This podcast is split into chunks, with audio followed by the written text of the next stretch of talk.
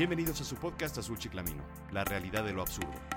Yo soy Rodrigo Job y esta semana motos, patadas y Trump. Debo confesarles que no soy fan de la velocidad, pero sí de la adrenalina. Así es que, pues de rebote, me entusiasma correr.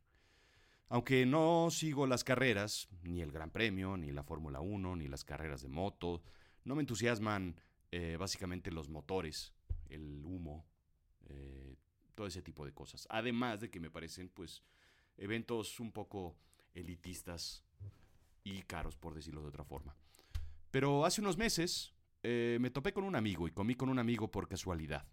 Nos topamos en un restaurante y mientras comíamos veíamos las carreras de moto. Mi amigo, pues eh, conductor de motos de toda la vida, me explicaba básicamente cómo, cómo sucedía todo este asunto de las carreras. Era una repetición, pero lo mismo él se entusiasmaba como si estuviera viendo la carrera que había visto hacía no más de dos o tres días el fin de semana anterior. Rossi pasaba a todos, eh, ganaba por dos o tres vueltas, iba solito hasta adelante. La verdad era un tema poco, muy poco emocionante ver una moto sola que iba adelantándose. Sí, efectivamente estaba lloviendo, pero finalmente llegó un punto en el que el tipo ya ni aceleraba, se la llevaba tranquila y cachetona, pues porque ya tenía la carrera en la mano. Así es que, pues lo vimos, él me platicaba sobre este asunto. Y poco a poco vas escuchando en todos lados y te vas metiendo que pues todo el mundo habla de este tema, de Rossi, de Márquez, de Lorenzo y, de, y del el circuito de esta semana de Malasia. Así es que me enteré que finalmente Márquez no termina la carrera por un asunto sumamente extraño y al cual me metí inmediatamente a YouTube a ver la, escena de lo sucedido. Eh, al parecer era una carrera sumamente apretada, los dos iban eh, cabeza con cabeza, y de repente Rossi patea la moto de Márquez en una curva y Rossi niega que la patada, Márquez cae y se patina y queda completamente abatido, enojado, molesto, casi llorando, según comentan las entrevistas. El debate va en los temas alrededor de Rossi, si debió haber sido descalificado o no, eh, si debió haber habido bandera negra o no, eh, sobre el peso de Valentino Rossi como nombre eh, para la sanción, si fue engrandecido Rossi por hacer unas declaraciones antes sobre Márquez, etcétera, un poco de, temas de picarse la cresta. si, si Rossi se sale con la suya, si los puntos de sanción fueron muchos, pocos o suficientes. Lo que Márquez dice es eh, lo siguiente. Levanté la moto, como siempre, para dejarle pasar. Pero ahí dejé la moto recta. Y no he querido tener contacto con él hasta que he visto que me ha dado una patada bloqueándome el freno delantero y esto hace que caiga. Rossi, por otro lado, dice, yo no quería que cayera, no he dado una patada, cuestionable porque pues está el video, yo quería mostrarle, quería mandarlo fuera de la trayectoria. Eh, nos hemos tocado y por eso pues ha caído. Y al final, eh, lo que queda de este asunto es que Márquez no se ha hecho daño y punto. Esas son todas las conclusiones a las que eh, terminan los jueces. Y insisto, yo sin ser experto en el tema, sí veo una patadita. Es una patadita muy sutil, muy suave, cuasi delicada, que a 300 kilómetros por hora, pues evidentemente desestabiliza lo que sea y pues lo saca de la carrera. Patadizas sutiles suelen haber en todos lados, definitivamente no éticas, pero pues, ¿qué se puede hacer? Tampoco prohibidas. Veo a Trump en su carrera política dando una patadita, una patadita en el avispero, pateando el tema del robo de los trabajos americanos por inmigrantes latinos ilegales. Eh, las recientes encuestas, cita el Washington Post, sugieren que Trump está encontrando una amplia mayoría de sus simpatizantes en personas sin título universitario y que ven a los inmigrantes como nocivos o perjudiciales para los Estados Unidos. Los grupos finalmente se sobreponen, pero pues no se complementan eh, específicamente. Trump se vende como un no político, y dice que ha logrado tener los mejores resultados con la menor inversión. Esto se traduce, lo que yo entiendo, como eficiencia política. Un término sumamente extraño porque pues en la política no tiene que haber eficiencia. Tiene que haber gasto, tienen que haber eh, obras faraónicas, tiene que verse la inversión, no necesariamente con eficiencia. Eh, pero lo que dice es que sus contendientes no tienen esa eficiencia o no han logrado mostrar esa eficiencia que él tiene. Él habla de una campaña fondeada por él mismo, dinero privado, invertido en la política que alguien como Trump esperaría evidentemente un retorno alto, más alto que en una inversión bancaria, me, pongo a pensar yo, eh, en una inversión de bolsa, en una inversión de un gran negocio de bienes raíces. Así es que finalmente una persona como Trump no invierte el dinero, no lo regala, no lo, no lo deja sin esperar nada a cambio. Así es que, ¿qué espera el señor eh, empresario que invierte en la política? Eh, su visión, pues son finalmente ideas radicales proestadounidenses, lo cual defiende y pues ante sus compatriotas está perfectamente bien aceptado. Eh, él defiende puestos eh, para sus compatriotas antes que para los inmigrantes.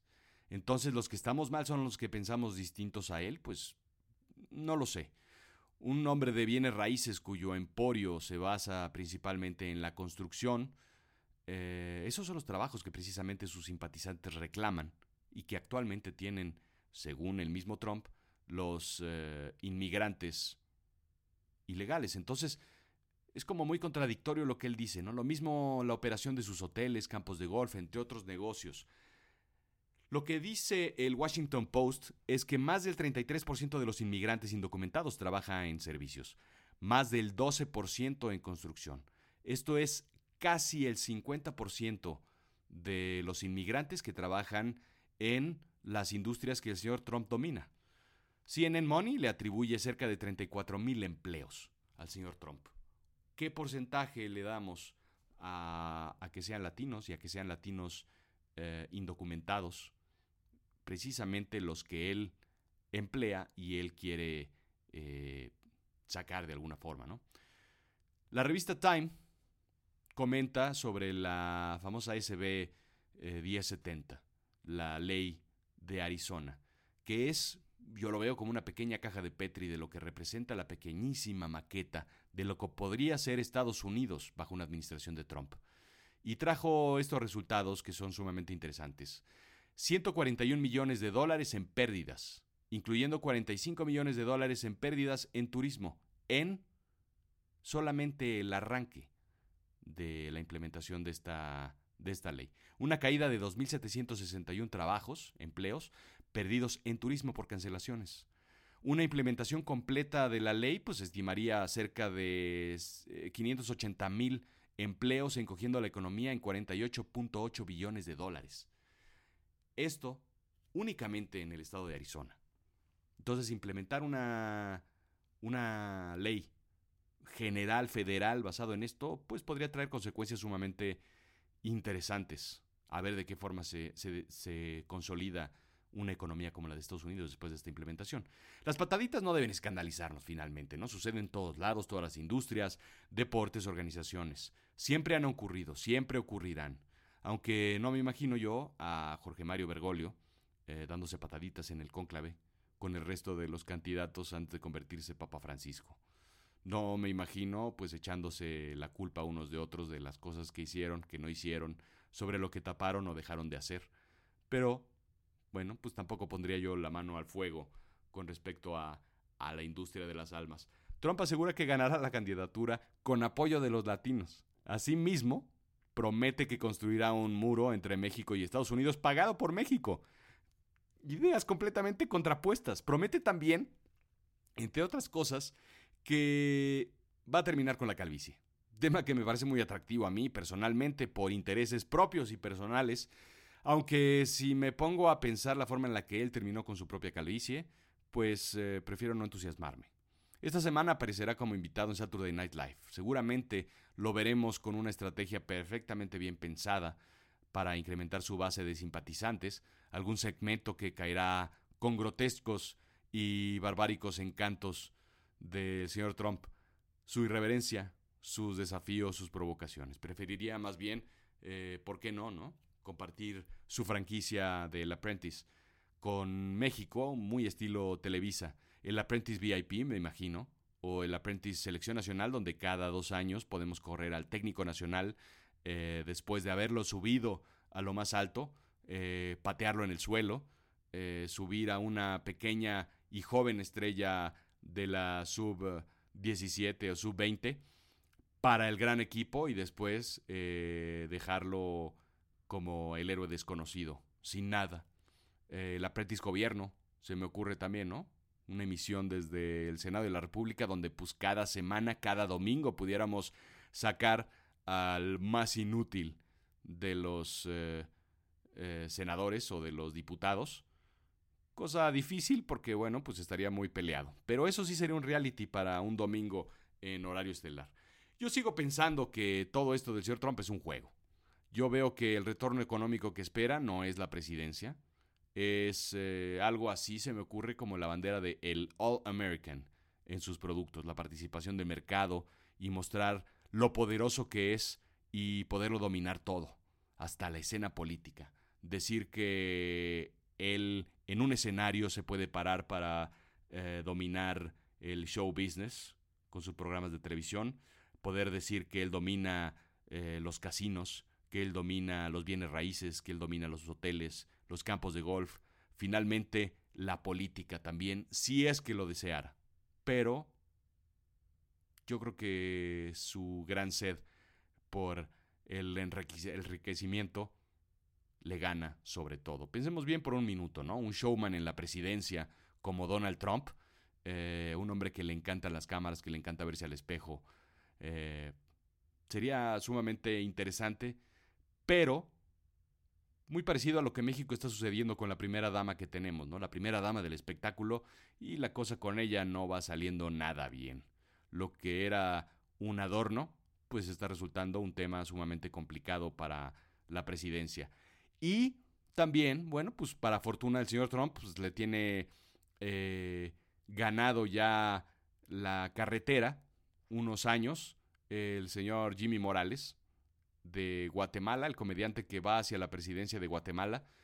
Y aquí, pues me encantaría guardarme mis eh, comentarios, pero pues no puedo. Ya veremos cómo el señor Jimmy Morales le va y cómo le va a Guatemala. No lo veo bien, no me imagino a Polo Polo eh, en Los Pinos o a Eugenio Derbez eh, manejando todo el país. Sería sumamente interesante ver su gabinete con los Masca Brothers o algún otro de estos comediantes. Pero bueno, pues eh, vuelvo al video de Márquez, lo vuelvo a ver una y otra y otra vez y yo sí veo patada. Dirán los expertos que no está, dirán los jueces que no está, yo, yo sí la veo. Y el que no la ve es porque no quiere verla. Y aquí, en el deporte, en los negocios y en la política, pues yo sí veo pataditas. Este fue su podcast Azul Chiclamino. La realidad de lo absurdo. Yo soy Rodrigo Job y nos vemos la próxima semana. Gracias.